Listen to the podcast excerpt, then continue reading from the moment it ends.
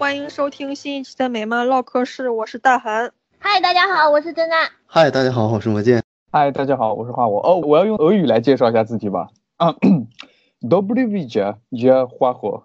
本来我们是喜欢每一个人都用俄语介绍自己的，但是我们其他几个人试了一下，发现舌头实在是卷不起来，怎么念都像是在念日语或者英语，然后我们就放弃了。花火自己一个人学的最好，所以是就他一个人是用俄语。花火跟随大超入籍苏联了。听到这儿，听众应该已经能猜到我们今天聊聊什么了。我们今天聊的就是最近刚出资源的《超人红色之子》这部动画，稍待也会聊一些漫画剧情。因为本期会有很多剧透，所以请在收听本期节目之前看完《超人红色之子》这部漫画，注意是漫画，动画不看不看都行。首先说一下这部作品，原作《红色之子》原作是 DC 出版的，只有三期的一个漫画，它是在二零零三年出版的。编剧是 Mark Miller，画师叫做 Dave Johnson。故事讲的就是，假如超人的飞船落在了苏联会怎么样？这部漫画提名了二零零四年的艾森纳最佳限定连载奖。这部作品在去年的时候嘛，DC 官方就放出了消息，说是要把这部作品改编成动画。我们大家都是比较期待的，也比较惴惴不安吧，怕这部作品改砸了。结果发现他真的不负众望的改砸了。我其实还蛮惊讶的，因为哪怕你照抄，你也不会改砸呀。结果他就真的改砸了，这 太厉害了一点吧。我我觉得反而就是因为这样，所以他不敢照抄，因为现在很多东西可能环境不同了，他也未必敢完全按照他这个来讲。等于是自己原创了一个当前意识形态的作品吧。但是这几年，你看 DC 所有的稍微有点名的漫画的改编动画，基本全都是这个样子，搞了一堆莫名其妙的原创剧情进来啊。从煤气灯下的歌坛，Hush，好像雪麦也是吧？雪麦好像没有原作吧？嗯，有。有啊啊！等一下，等一下，雪麦是根据莫里森写的改的吗？完全看不出来呀，已经完全看不出来原样了。对呀，是有塔利亚那个事情。对啊，就是那段啊，改编的依据就是这个。嗯，也算改编。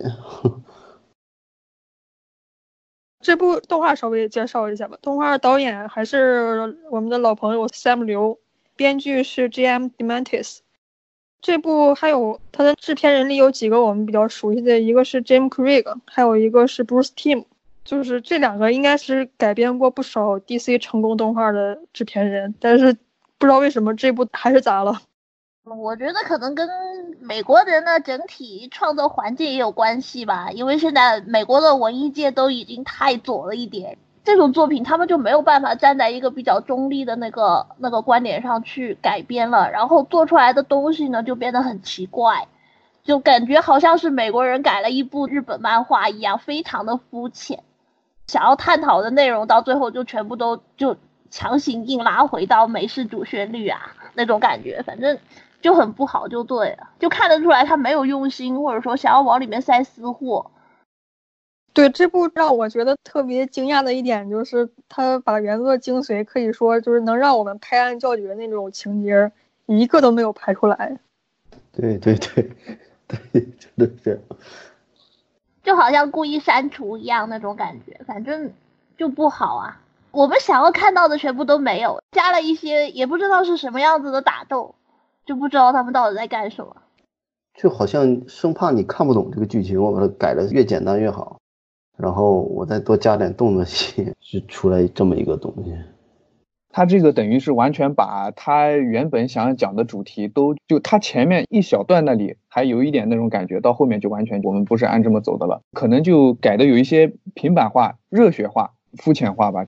因为他这个拍这个目的主要还是为了卖碟嘛，哎，他只要拍的看的爽，对他来说目的就达到了。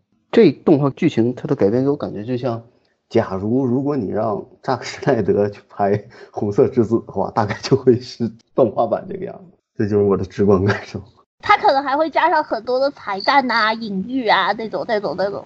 也许是一场龙卷风到达莫斯科，然后斯大林去救狗，然后那个狗他救不了，然后龙卷风把斯大林刮走了。关键你看他一言不合他就要杀人，这么一个超人。我分析他这段就是超人杀死斯大林，他这段其实主要也是为了黑毛子吧，他就是想衬托哦，原来毛子就是教育失败，即便是有超人，他也会教育成霸王龙那样的人，这种感觉吧。关键就是他这个超人，他依然还是超人，他漫画里应该他就是这个样子的，而这个动画版对他把这拍成一个有点要黑化，甚至已经黑化到一定程度，然后最后从良的那么一个人，就是这样漫画里完全不是那个主旨。漫画的那个想法是，不管超人受到什么样的教育，他是什么样的生长环境，他最终都会做出正确的选择，他的本质是不会变的。然后在这里，你明显能感觉得到教育对他的困扰啊，他其实越过了一些线，再回头，编剧给你感觉就是，呃，哪怕是这样子，再回头也是 OK 的。但事实上，如果是其他的类型的英雄可以 OK，但是超人跟蝙蝠侠是不可以 OK 的。他们好像这个就没有把握到这一点。马格米拉他早期这个漫画里他说他不会让这个苏联超人被玷污，就像现在的超人漫画里，他不会让他牵扯到越战啊或者伊拉克战争啊这样的东西，他也不会让苏联超人会对什么古拉格那种古拉格集中营屠杀之类的事件作为负责，就是这些历史的沉重包袱。结果这部动画版愣是改编了古拉格集中营进去，对对对，这个 就是硬是把这些东西塞进去了。我觉得他杀斯大林那段儿还是跟意识形态有关系，因为在西方看来，斯大林是一个可能仅次于希特勒那种的独裁者加刽子手，所以这里面让超人把斯大林杀掉了。再一个就是你们有没有发现 DC 动画其实一直近几年的动画嘛，一直都不怎么在意不杀原则这个东西。其实你仔细想一下的话，之前就是有这个 杀人的，或者说疑似杀了人的那种情节。嗯，但他把利益变了，因为你看漫画里超人他是不想当这个主席的，嗯，是的，对吧？他一直就是看啊，是人民实在过得太苦了，那么我也有这个能力，我直接我我上吧，这是很正常。他一直他又不想当这个领导人，而这里他是杀了萨利，然后直接新皇登基了，跪下吧。其实漫画里没有像动画里说的那么民不聊生、饭吃不起啊，人饿的走路走不动。就漫画里没有那么夸张，漫画里他反正啊，对他反而过得很好，反而过得很好。他想要宣传的那种民主啊、自由啊，他并不是通过贫富来表现的。其实他那边过得也很好，但是问题是，超人他在苏联有些做法，他也等于算是给斯大林打下手，等于是用这种方法是内涵的黑了一把。但他不像动画里那么直白，就是说的啊，斯大林上台嘛，人饭都吃不起了，还是有一点略微的区别。但是确确实实，斯大林上台之后，他们连饭都吃不起了，所以动画里面的情况反而就是历史情况、真实情况，所以我也搞不懂这个动画它到底是怎么回事。古拉格那个情节里面有一个拉娜嘛，漫画里面拉娜其实就打了个酱油，就是说因为拉娜小时候跟超人认识，所以后来过得比较好，就是提了这么一句。动画里面是把拉娜死作为他反抗斯大林的一个契机了。其实这么改编也符合他自己的一个逻辑吧，这个我倒不好说什么。我们先从人物入手讨论一下，一个一个来。先说一下超人，其实一直在说超人。那我先说几句吧。其实，在我们录之前，我在微博上稍微简单的说了几句。我主要觉得他这个问题还是太停留在表面，他可能也知道自己停留在表面，但他不愿意去再深挖。就是说我借你这一个外壳，然后拍一个日漫式的、热血式的一个打斗，然后拍的又很爽，然后大家看了也挺满足啊、就可以了。剩下的东西他也不打算再去深究了，就这么一个态度，就这个还是让我不太舒服的。然后他开头杀死斯大林那段，作为超人粉，我肯定不是很能接受。可能有人会说，谁在那种教育下也会长歪嘛，对吧？但是我们看漫画，我们粉超人，我们因为那是超人，对不对？他不管是经过什么样的教育，不管处在什么样的环境，他始终会做出认为自己对的选择，不会像我们想象的那样很容易走歪。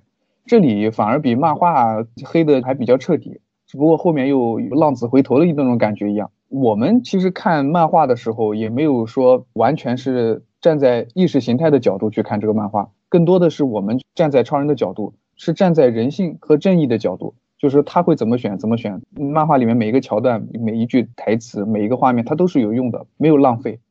正因为如此，我们读的时候才会感觉出那种呃很微妙的感觉。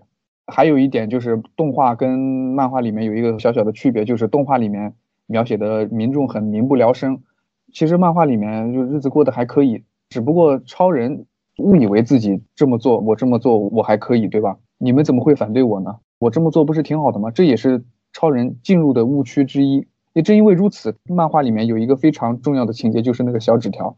也正因为如此，那个小纸条才变得非常的重要，非常的给人震撼。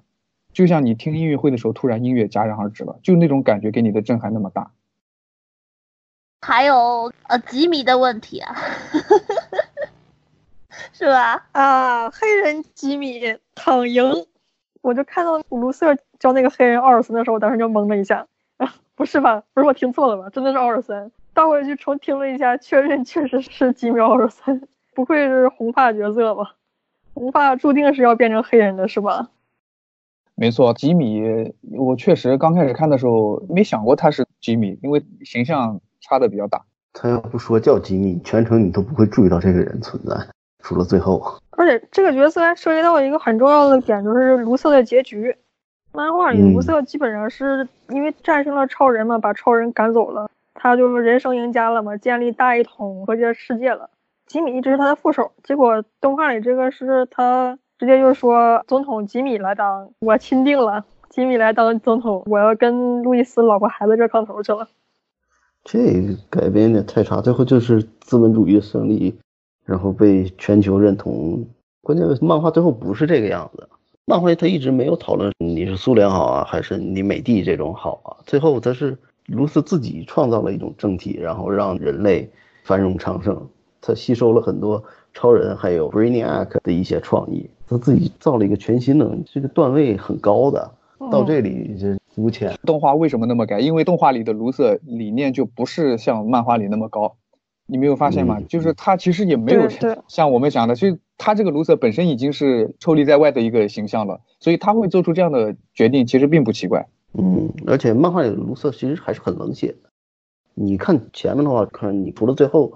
感觉他依然是个反派，就是他杀人也是毫不手软的，他基本不把人的生命当生命的那一种，他不是一个很正面的角色，但到动画里他就完全是一个正面角色。漫画里的卢瑟是塑造的非常出彩的，这一部作品里的就是能看得出来，这是人类顶尖的智慧，非常聪明，造了很多东西，而且他对超人的那个执着也是写的特别有意思，就包括他说，如果超人在美国，说不定我们能成为朋友。嗯，有很多这些特别有意思的剧情，但是动画里面全都没有展现出来。我们也不知道为什么卢瑟就非得怼超人，可能因为他叫卢瑟，他就得怼超人吧。这个动画里面卢瑟塑造也特别苍白，他的理念根本就没有讲清楚，戏份也不是特别多，给我感觉。因为理论上说《孔子》这部作品，我个人认为啊，塑造最出彩的就是卢瑟，但是动画里面真的感觉戏份不多。嗯，而且他跟超人的关系也变了，就是说漫画里面是那种。虽然是对手，但是我还是会欣赏超人这样子。动画里面这叫什么？很奇怪啊！卢瑟跟超人的关系也不应该是像动画里这个样子的，而且也没太体现出来卢瑟的算计，他每一步他都是计算好。这里就像是很多偶然事件碰在一起，包括最后他的那一句话，就是“你为什么不把世界装在瓶子里”，那句。那么戳心的一句话，然后动画里生怕你看不懂，搬出来一个 被缩小的斯大林格勒，让路易斯给你讲一遍，写瞎了，真的是那段漫画里的剧情是布莱尼亚克跟他说，卢瑟能在几分钟之内把你说到自杀，然后嗯，看到那儿的时候，就大家就肯定都好奇，一句话还能怎么能说到人自杀？最后谜底揭晓的时候，卢瑟给他的那封信上面写的是：“你为什么不把世界装到瓶子里呢？”当时真的拍案叫绝，神来之笔写的太好。但是动画里面就让那个路易斯交代对路易斯说那么一句说的话也不是原句，感觉特别没有力度。我感觉编剧其实。自己也没有理解这个故事吧，他都很明显的不知道这个故事为什么好，他就好像是哦，这个故事很出名，大家都喜欢，那我过来改编一下，但是改的时候就把那些好的部分都改掉了，这样子就好像抄作业嘛，你找了一个优等生的作业来抄，然后抄的时候想着说，呃，不能都抄成一样的，这样子会被看出来，然后结果把对的全部都改错，这种感觉。这个编剧 Jam Mantis 是个年纪很大的编剧了，也是一个写过不少经典作品的老前辈了。照理来说不应该犯这么幼稚的错误。我也觉得，可所以他不一定没看懂，他可能是看懂了，但不想这么写，或者说单纯就是想玩一下。电影编剧他们一般都有一个，就有时候他们电影公司会觉得你剧情原著很复杂，我担心大部分观众看不懂，所以会改成一个很简单、非常非常容易大家能看懂的那么一个剧情。我觉得它更像是这种情况，嗯，对，是这样。因为你光放那张纸条的话，大家可能就普通观众想不起来被装在瓶子里斯大林格勒的那件事。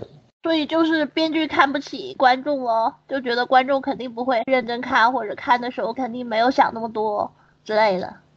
嗯，但是啊，说实话，他这么改，为了让这个作品可能说就是更亲民、更低龄向一些，更易于让观众接受一些。但是这就改掉了很多精彩的点，导致这部动画本身节奏感不是很好，也不是特别有意思。我觉得我看的时候，我就纯是为了找原作的点在看。实际上，这部动画拍的本身就不是特别精彩，剧情就不是很有意思。关键苏联超人的这个概念，它就是你得在一个美国读者不熟悉的那么一个环境里去讲那些就比较复杂，可能政治斗争啊或什么，就是那种抑郁的噱头。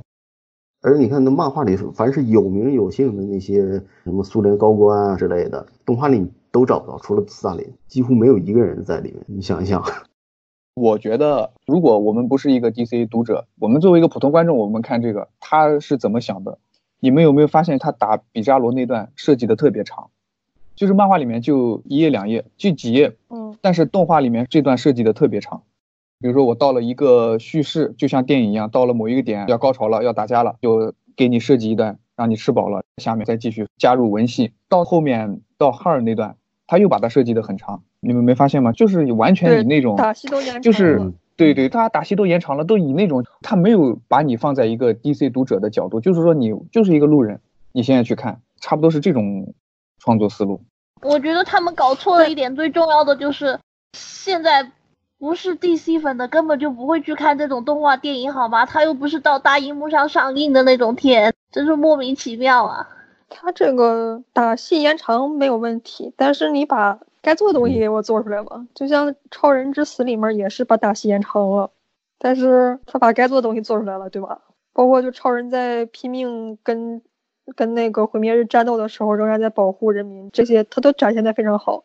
但是这里面就说那个漫画里，超人第一次在美国救人的时候，他不是有一个 Daily Planet 大球掉下来了吗？当时地上正好有一个小孩拿着一个气球，那个气球脱手，当时超人就飞下去顶着那个球，同时把那个气球抓住递给了那个小孩儿。那一幕那一格画的特别棒，这种东西都是可以展现出来的。但是动画里面就是很简单的，他过去接了个炸弹扔水里面了，然后回去跟路易斯唠两句就没了。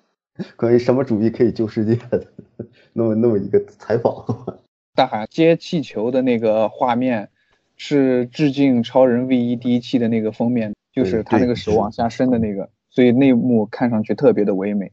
对，还有关于他跟那个山寨超人打，他动画里是最后就是他死掉了，但但漫画里不是那样，这最后就是超人就是善良一下感化他，然后他牺牲自己去抱那个导弹去了。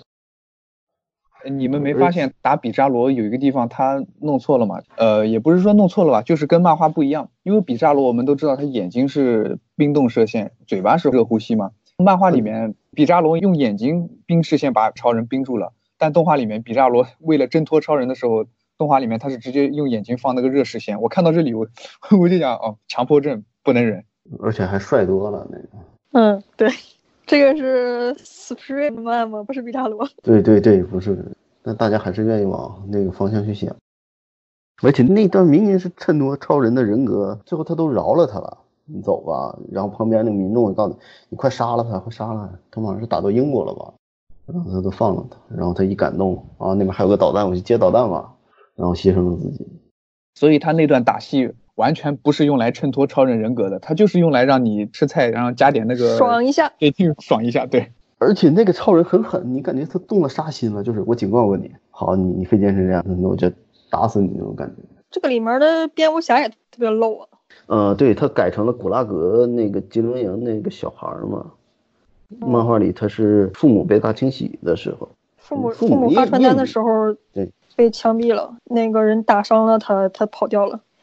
对，那角色删掉了，动画里删掉了。对对，这个他也是跟主世界有点关系嘛，因为布鲁斯他不也是目睹自己的父母死在自己面前被枪杀的吗？红子漫画里他也是。动画是满月超人，为什么你们什么都能看到？漫画里的蝙蝠侠他是一个无政府主义者嘛，他是一个反对超人政权或者说反对苏联政权的一个无政府主义者，是一个革命战士嘛，但是。动画里给人感觉就是他不爽，因为在小时候超人没来救他，害他吃了很多苦，所以他就一辈子责骂超人，就给人是这个感觉。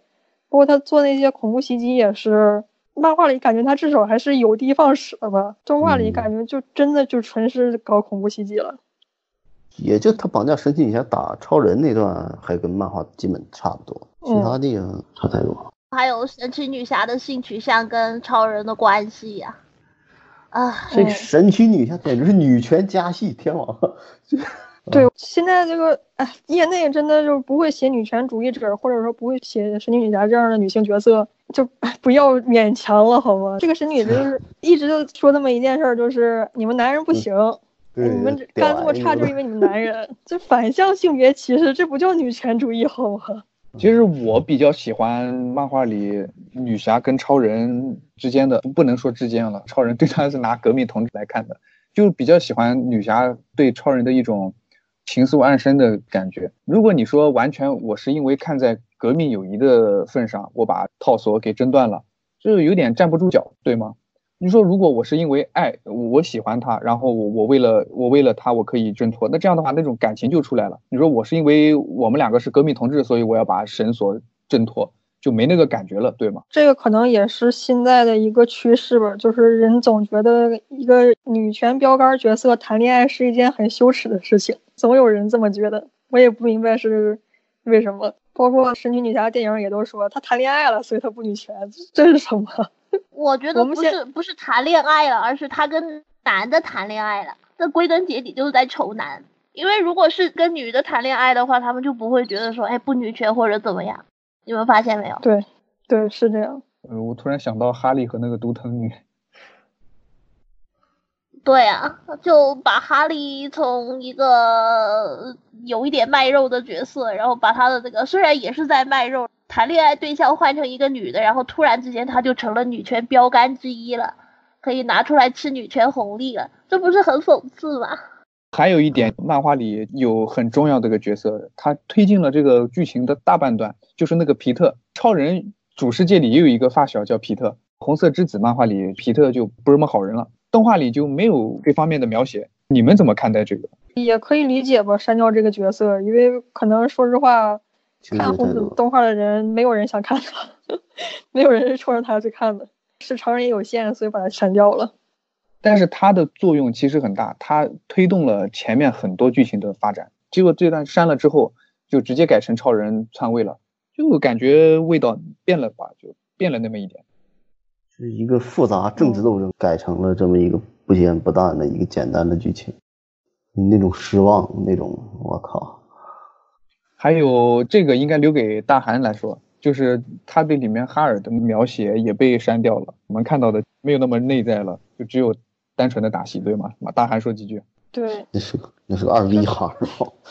对对，那个太太二逼了。就是漫画里面哈尔身世是这样的，他本身是上校，是军事史上最著名的飞行员之一。他被敌军俘虏，被俘虏之后每天受刑，只能以吃虫子为生。漫画里面就有一格很明显的是他受水刑的镜头，最后瘦成了九十磅，大约合是八十多斤，四十多公斤。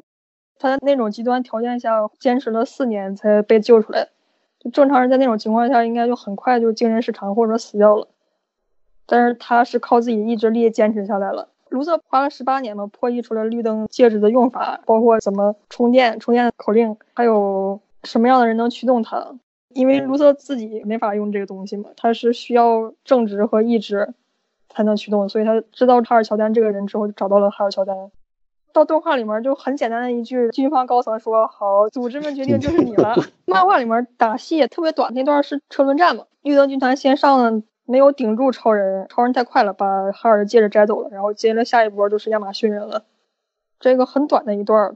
到动画里面你看到是绿灯军团占上风了，占上风了。这时候神奇女侠就不知道干嘛出来救了一下超人，说：“哎呀，你们不要打架，你们打架的话是不好的。你们男人怎么能这样呢？”超人就说：“这不行，我必须打。”神奇女侠就：“哎，你们男人都大猪蹄子。”然后就飞走了。然后他在那吃瓜呢，就被大超一拳抡倒了。绿灯就这么下线了，整个就是变成了闹剧了。这就是把他乔丹变成了盖加德纳了。动画里其实出现了盖加德纳，漫画里也有。漫画里面盖有一句台词特别逗，就是大家一起打超人的时候顶不住了嘛，因为 控制灯箭是需要意志力的嘛，需要集中精神。然后盖加德纳就说：“我坚持不住了，长官，我脑子开始胡思乱想。我现在想我小时候看的电视剧。”哦，对，我想起来，想起来了。但动画里面好像戏份多一点。然后漫画里面是没有九色图的，漫画里面有凯尔和盖，但是没有九色图。动画里面反而是九色图戏份稍微多一点，给他加了一个这么个角色。那架打的莫名其妙，就为了给女侠来一个高光时刻，女权的高光时刻。啊，整个亚马逊大军都没有出现。那段儿，我反而觉得就真的没有漫画里面的好。女侠她也算是通悟了之后，凡是亲自带着大军去打超人。爱之深，恨之切。这个女侠你怎么说的？女权标杆怎么可以被男人骗了呢？是吧？还是那种暗恋不成，发觉自己怎么怎么样，这太逊了，女权不可以这么逊，然后就变成现在这个样子了，就很明显的看得到，还是个基佬，而且还是反过来，就是超人一开始好像有点想追求女侠的意思，女侠表示不，我喜欢女人。嗯，完美的女权主义者。这段其实漫画里面有那么一个超人跟神奇女侠在跳舞，斯大林跟女侠的母亲在聊天儿。斯大林就是说，咱们俩也可以来一点什么。女侠的母亲就说，你太嫩了，你再老个五千岁也差不多。这种感觉反而是把这个给嫁接过去了。所以，难道编剧真的觉得超人是像斯大林那样的吗？太糟蹋角色了吧？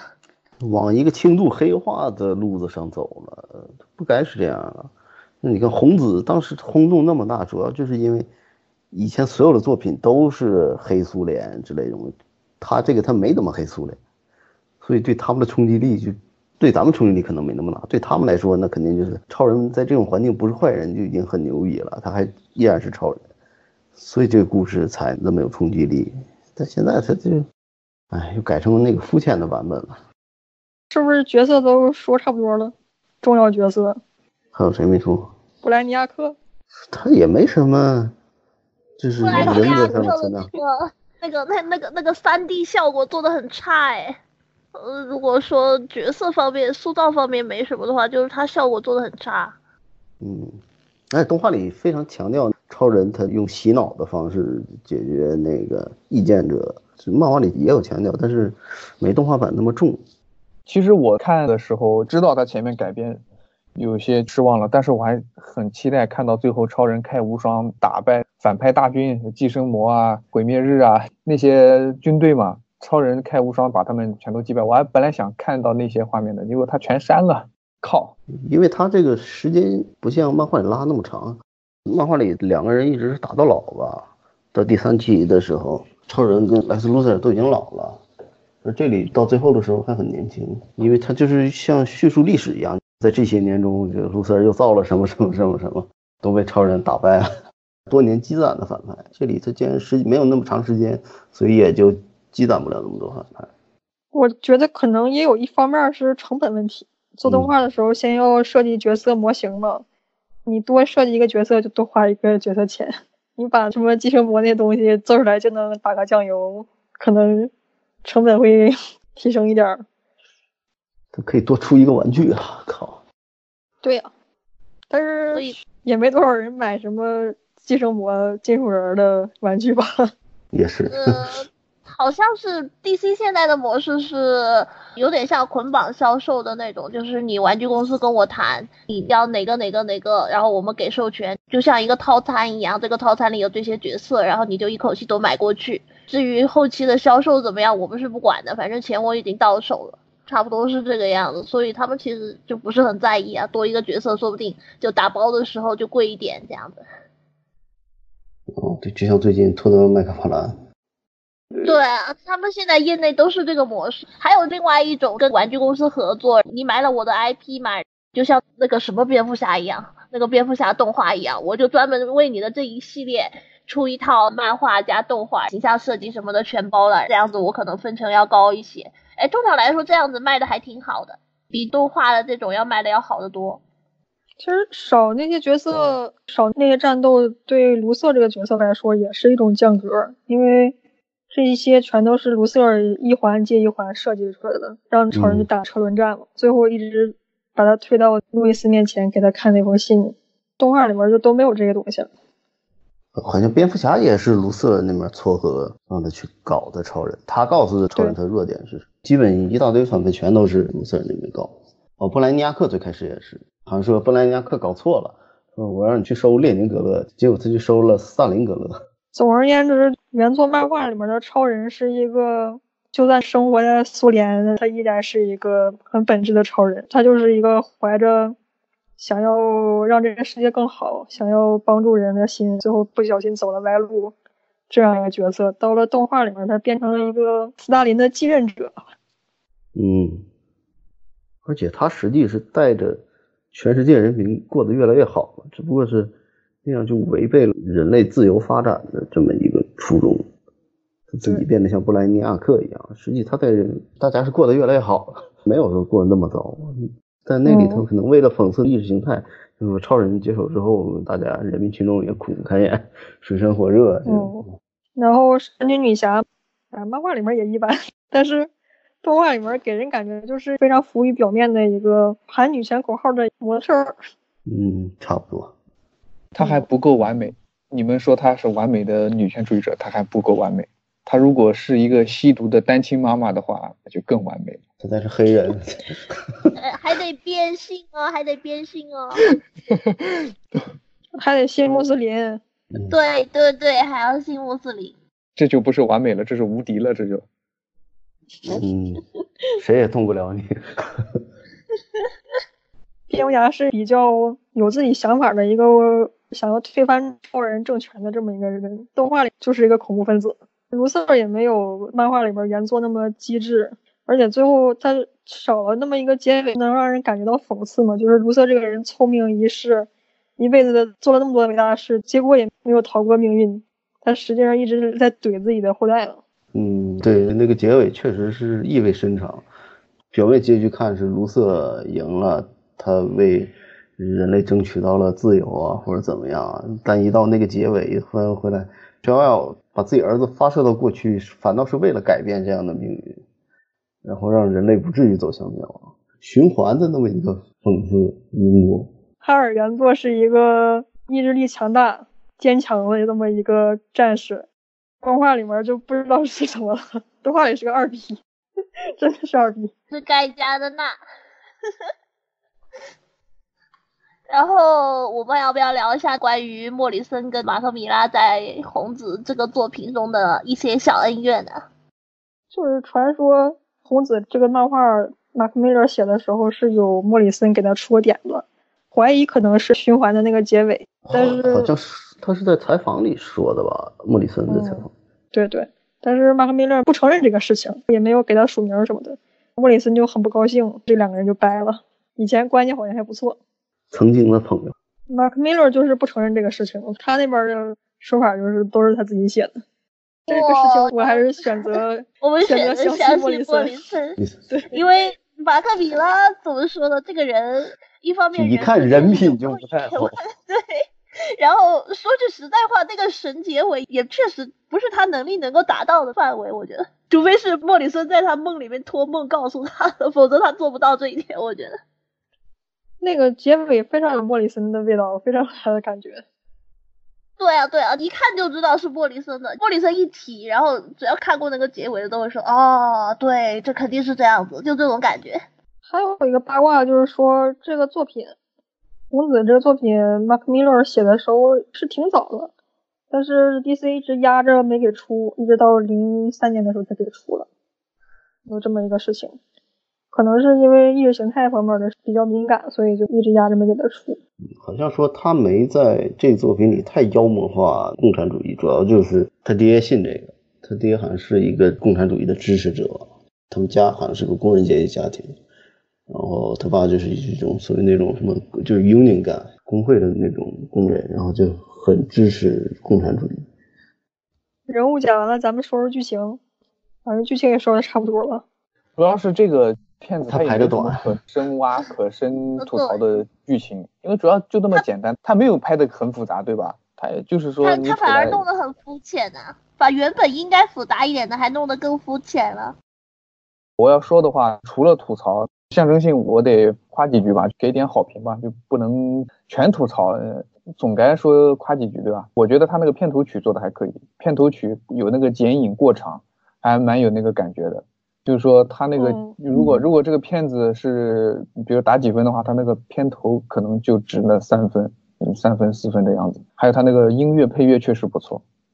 呃，另外就是他那个封面对，封面不错封面不错，确实不错，因为它那个封面本身就是漫画的那个变体封面，然后就是它那个动作设计也可以吧，打斗啊什么，因为它里面一共有几段比较大的打斗，一个是跟蝙蝠侠，一段是跟比扎罗，他那里面不叫比扎罗了，还有一个最终战，还有一个卡尔乔丹那段，它几段动作设计其实还可以，能看出比简墨强的多了吧。如果是作为没怎么入漫画门的新人去看的话，感受应该还不至于像我们这样，就是有一种为了屎的感觉，应该会觉得还好，应该会觉得你们在喷什么呀？有什么那个？我觉得还好，就会可能是这种感觉吧，比较适合还没有入漫画门太深的那种朋友吧，就是看也能看到爽就行了呗。就 他也可能也不打算再继续入漫画的门，看完就聊几句，他也觉得挺满足就可以了。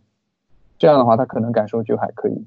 我说几句啊，第一，这个配乐配乐师叫 Frederick w i n m a n 是 DC 近年来大多数动画，像包括 Hush 还有超人之死那两部，还有什么煤气灯那些作品都是他配乐的。这个配乐师，我觉得配的还是蛮不错的。开头的配乐还挺有苏联的风味儿的，也挺好听，这是值得表扬的地方。另一个我就可能是要持不同看法，就是关于这个动画好不好看的问题。我觉得它就是不好看，也可能是因为原作给我的震撼太大了。但是我看这动画的时候，我真的就是觉得它拖沓不好看，甚至看的时候都还放了快进。不用放快进啊，你可以两倍速看。就是对啊，我有一个缺点，就是两倍速看的。就是有一个缺点，他们说话的时候，尤其是这部，他们都是要学毛的口音，所以就更容易听不清他们说什么了是。特别好，啊 We are not strong, you are the most strong of us，是是不是这样说话？哎，别说花火，你是我们这些人之中学俄语学的最好的一个，哎嗯，还有什么要骂的？没有了吧？想想还有吗？基本上剧情就被我们从头喷到尾啊！关键是它这个东西，它也没有什么，就很乏味的那种感觉。你要骂他，你说他一句乏味就完了，还有什么吧？就没有啊。看完之后毫无触动，转头以后就把它忘记了，这种感觉。我说一下，感觉就 DC 改编动画这一点了。之前改缄默和煤气灯都很烂，但是都没有让我们像这一部这么愤怒。主要就是因为那两部其实原作也没有这一部这么好看，没有这一部这么经典精彩。对，缄默原作故事本身我觉得还是挺一般的，主要还是吉姆里跟杰夫萝卜这两个人合作，感觉就是排场比较大。然后 DCE 一直做特别多的宣传。D.E.D 本身特别喜欢这部作品，所以就一直给他特别多的高光。原作故事故事性也不是特别强，所以哎，烂了就烂了吧。这一部真的烂了，让人太不舒服了。因为这可以说是 D.C. 异世界比较经典的几部作品之一。还有，我个人觉得，可能你们有没有这感觉，就是 D.C. 改编动画有有一种一直处在一个水平线上的感觉，比他好的作品，他会把它拉下来；比他差的作品，他会给他提一点。比如《超人之死》，对啊，还真的是这个样子嗯，对对，所以他就是发挥稳定了。呃，对我们下午聊的时候，不是跟黄鱼在那边说嘛？主要顺便一提，我们一直都试图拉黄鱼过来录节目，但是他因为实在是太忙了，除了偶尔跟我们在 QQ 群聊天之外，就没有办法过来。他就说 DC 就不应该改编这种大热的好作品，然后应该去找那种烂到出名的作品。这样的话，我还可以有机会把它改好一点。这样子，我觉得，哎，还真是这样子哎。其实像我们刚开始知道《红色之子》要被动画化的时候，心里其实还是很期待的。就不管怎么说，我们肯定还是希望自己喜欢的漫画能够动画化，这肯定是高兴的嘛。所以怎么说呢？他现在拍烂了，我们心里是非常的复杂，因为你又想看到自己喜爱的作品又被翻拍，然后又担心他拍烂，所以心情是非常复杂的。接下来我们继续期待《天国降临》的动画。那个我觉得就不用期待了。它有一个死穴，就是首先《天国降临》如果没有罗斯的画风的话，其实这个故事你不能说不好，但是至少一半以上的那个味道就没有了。然后其次就是。DC 不太可能，当然也不是说完全不可能啊，就是不太可能，他真的一个动画做出 Alex Ross 的那种风格来，所以故事就不是那么值得期待了呀。而且彩蛋典故还有各种可能公众不太熟悉的角色一大堆，他真要改编的话，他不可能把这些全保留。他要改动画改能做出 L R 那种画风的动画的话，那首先肯定必须是一个动画电影。嗯，就是能拿到大荧幕上放的那种动画电影级别的制作，不能是这种卖碟的或者是动画剧集类的，这是第一。第二，那个也得等技术再成熟一点吧，或者是自己发明技术，不然的话那成本能把 DC 直接拖垮。动画电影 这这票房一直上不去，这种漫改，你跟蜘蛛侠平行宇宙算封神了吧？那种又拿奥斯卡奖，但那票房也就是没有真人电影那么好。然后离我们下一部最近的就是《达战》吧，但是那个《达战》，我在这里剧透一下，我不知道你们看了那个剧透没有？我在这里说一下，他那个其实说是《达战》，其实就套了一个《达战》的壳子，因为我们知道他那个三部曲是《超人之死》《超人王朝》，然后下一部《达克赛德》就来了，他可能要改编《达克赛德战争》，但其实不是。我了解了一下剧情介绍，讲的是什么意思呢？就是超人带着一伙人去挑战达叔，然后打输了，输掉了之后，他失去了超能力。失去了超能力就变得非常的落魄，走投无路那种。然后他走投无路，他去找谁呢？找康斯坦丁。康斯坦丁刚开始也很烦他，不愿意帮他。到后来被超人软磨硬泡，就同意吧，我跟你去吧。这个故事其实他已经没有大战的任何剧情在里面了，它其实就是一个黑暗正义联盟的故事。所以最近可能我感觉 DC 的改编作品都会有一种挂羊头的感觉吧。所以最后改编出来全都是这种感觉，就怪怪的。他这个动画标题写的就是《黑暗正义联盟：冒号天启星战争》啊。其实之前还没出预告的时候嘛，只放过一些图的时候，我还奇怪这么多人怎么还能是 GLD 开头的呢，黑暗正义联盟开头的。看了那个预告之后才知道，哦，原来如此，就是讲大超带正联和那些英雄们去团灭了，然后黑正来拯救世界。关键他中间设计了一段，就超人完全失去超能力，变得非常落魄。就只能去找康斯坦丁的那段，对对？胸口还被刺了一个刻石纹身，一个 S。所以各各路同人文，你们抓紧时间了啊！机会机会。你们有没有觉得这个感觉像复联三、复联四？复联去打灭霸，团灭了，然后我们再来一次。对对对对。哎，好像真的是这样子哎，就是没有时间旅行嘛。但本质还是一样的。真有哦，正联不可能这么就一直团灭着，对吧？正联我估计最后还是得带回来。而且你想想，这边有大魔法师康斯坦丁，还有扎塔纳，那逆转个时间不也是？我记得动画《超人之死》里，毒色怎么说来的？你以为团灭正联很值得炫耀吗？这种事情在这里一个星期发生好几次。反正对那个新动画我也是没什么期待了。还有什么动画吗？漫威的 What If，MCU 的，呃，对 MCU 那种，如果如果怎么怎么样，哦 If 那个预算高啊，哎，那个看了几个预告片，还可以，它它不是这种卖碟的成本，这种卖碟动画才几个钱。我看了那个预告，确实还不错，确实不错。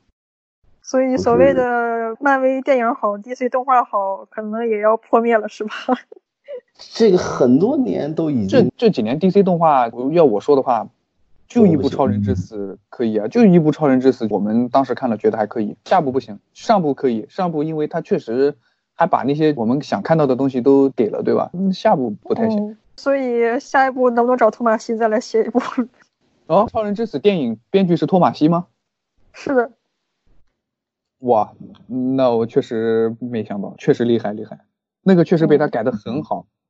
对，改《超人之死》这件事情对托马西来说已经算是首手了吧？他又不是第一次。《超人之死》搞过太多次了，之前有过一版那个《毁灭日》吧，叫超人那个超级烂，还有特别神奇的卢瑟搞了一地裸体的超人，然后骑在超人身上，一边喘息一边说：“现在谁是你爸爸 对对对对，那个好像还是布鲁斯提姆监制的吧？？”嗯，对，这是 BT 真是晚节不不保啊，晚节不保 想到一块儿去了。不是晚节不保，我觉得纯粹就是他以前也是这个样子，但是因为有那个迪尼拉着他，所以还好一点。现在迪尼没有跟着他了，所以让他一个人放飞，他就是这个样子的。他是那种每年 SDCC 都能出一整本那种画黄图册子，然后拿到 SD 对拿到 SDCC 去卖的那种人。你觉得跟大神的形象好像不是很合的那种啊？DC 现在是电影不好看，动画也不好看，太愁人了。现在就期待一下游戏吧，除了游戏也没啥。嗯，游戏有两部嘛，都没有公布呢，哇，说到游戏的话，去年那部漫威蜘蛛侠风头好像也把 游戏的风头抢过了，不能聊。对，那部卖的超级好，那部卖这个。话题跳，这个话题跳过吧，不聊了。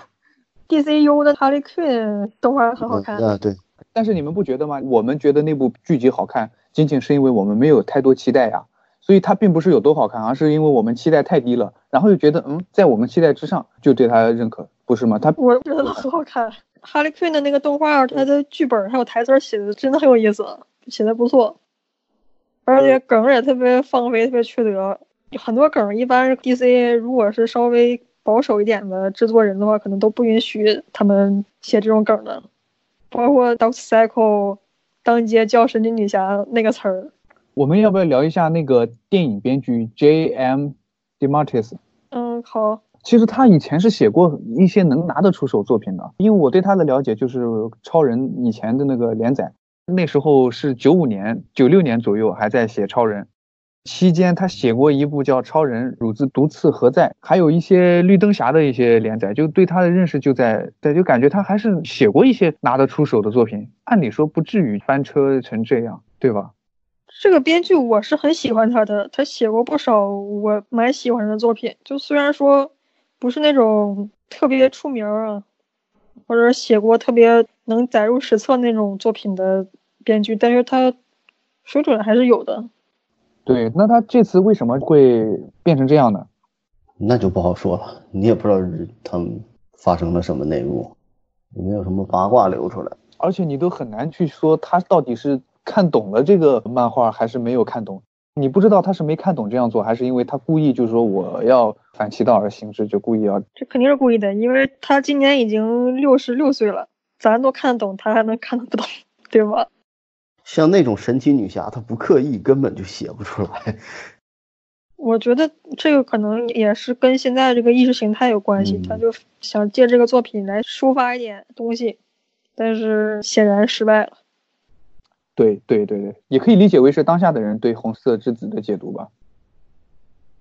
虽然他以前漫画里写的超人和哈尔，还有神奇女侠，其实他都写过人设挺对的作品，但这部里面他是三个人都没写对。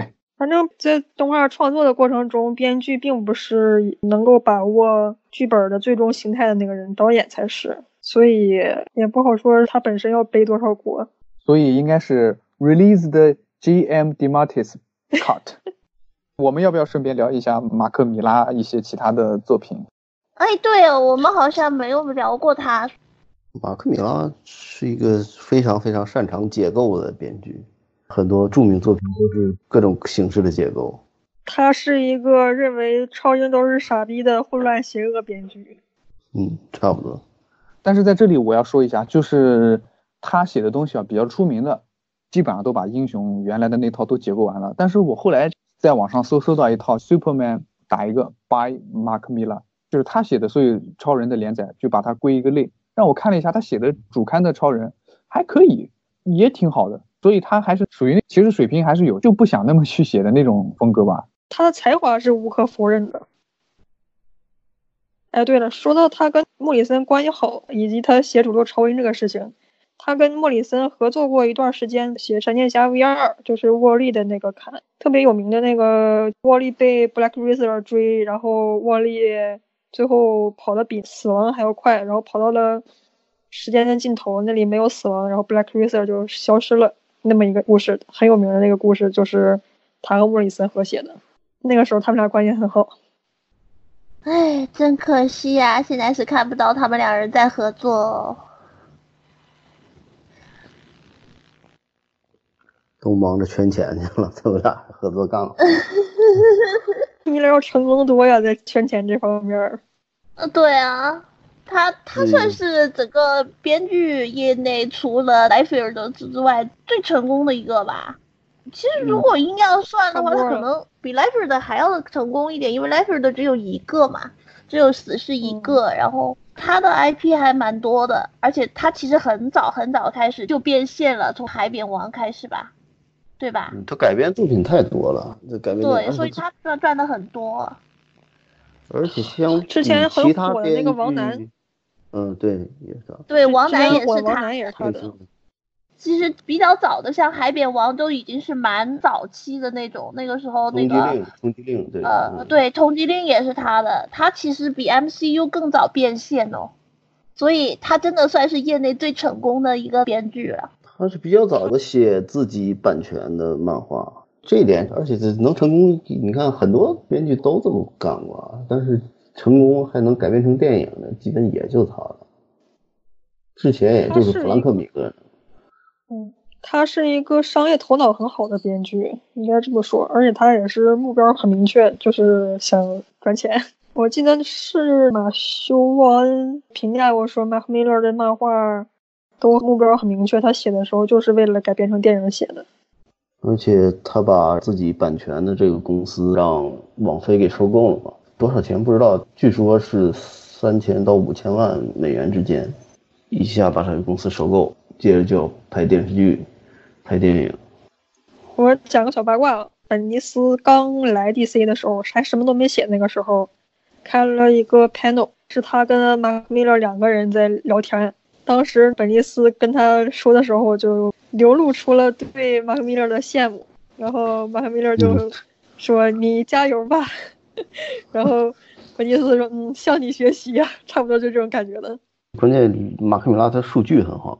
你看他之前不光有像《海扁王》《通缉令》，还有《金斯曼》，后来你包括 MCU 或者福斯那些电影，虽然不是严格改编他的作品，但也是从他那里取材，包括《美队三》内战，呃，《复联一》也是终极战队嘛，对最早 MCU 的构建都是有很大参考啊，《木狼寻香》《欧曼·罗根》，所以你这看他履历，我靠，不太懂的人可能这这大哥是个神呐。最主要是他的 IP 确确实实都能赚到钱啊。像其他的人可能还偶有失手的时候，他基本上改编出来的所有 IP 没有一个失手哎，我觉得这个很厉害。关键他放手让去改，实际那些作品如果要严格按照他原作那个样子的话，不会太受欢迎。你像《海扁王》改编的就非常的烂俗，世界上没他那个原著里那么现实、那么血腥、那么残酷吧？不能说血腥。他如果本来就是差了很多。本来就是冲着赚钱写的话，呃，对，王楠也差很多。呃，对，而而且王楠他那个有一个问题，就是他可能有一个涉及抄袭的问题。漫画原作没抄袭，但是电影改编成剧本涉嫌抄袭，可能是他们好莱坞内部的一个什么玩法之类，借鉴了别的剧本，变成了现在电影那个样子。到第二部水准就没那么惊艳了。马修沃恩就说，王楠如果按照。漫画原作拍的话是没有人看的，是啊，他可能卖的还是他那个概念，对，他在卖概念方面不错，然后他接下来现在要拍一个是《朱比特的遗产》，一个是超英漫画那种结构的那么一个作品，还有一个是魔法会社，那个就是两个概念，哈利波特加上黑手党这两个世界观融合在一起会是一个什么样故事？他写的全都是这种故事，所以。听着还蛮有意思的。碰到好的电影编剧，应该会改的比他的漫画成功吧？因为这些漫画，反正《朱比特遗产》还比较受欢迎，剩下有几个好像讨论热度也不是那么高。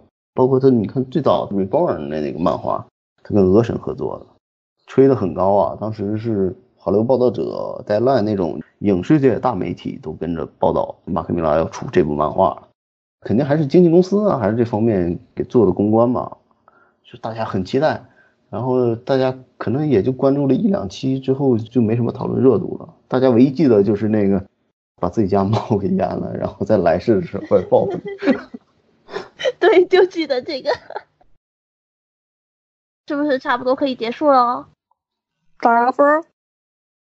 啊，这这这打什么分啊？这不及格啊，大概。怎么一直在忙？对呀。就是啊，就我夸了几句，这打什么分啊？还片头好，负分滚粗。对，直接负分了。这是个动画。说实话，我是真的很想给打负分的，因为这部动画在我看来是没有一点好处的。就是有的动画可能拍烂了，能够吸引一些人来看看原作，但是《红子》这个原作的精彩很多是建立在你第一次看的时候。能让你震惊到那些情节上的，他这个动画里把那个情节要么是没拍出来，要么是拍的很平淡，导致新人看完动画之后，要是再看漫画就没有那种效果所以说，还不如不看。啊，对，C W 超级女孩第四季改编了红色之子的概念，那个都比这个好看，真的。那里卢瑟起码智商在线，一步一步。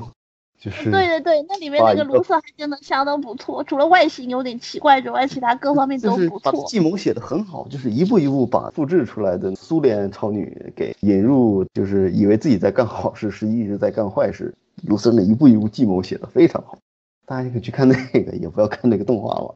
呃，还有一个童子以前出过一个有声漫画，如果大家实在看不进去漫画，想看动作的话，还可以选择看那个。不要看这动画了。那个有声漫画，我说一下，就是原本也是想要拍动画的，但后来给的预算太少，他们就拍不出来，索性就改成有声读物了。本来也是确实准备打算搞动画的，发现预算根本就不够，那反而比这个好。是因为它是原作。啊，我们差不多该要结束了，那我们还有什么要说的吗？没有了？没没有没有说的了。下一期我们可能唠猛禽小队。猛禽小队的资源什么时候出来啊？三月五日，它的手机平台先出，反正应该三月十号之前就能有吧。那差不多，差不多，或者看 DC 那边高层变动的进展，尘埃落定的话，可能还要几个月吧，可能到时候再说。哦，对，然后我们还有愚人节特辑。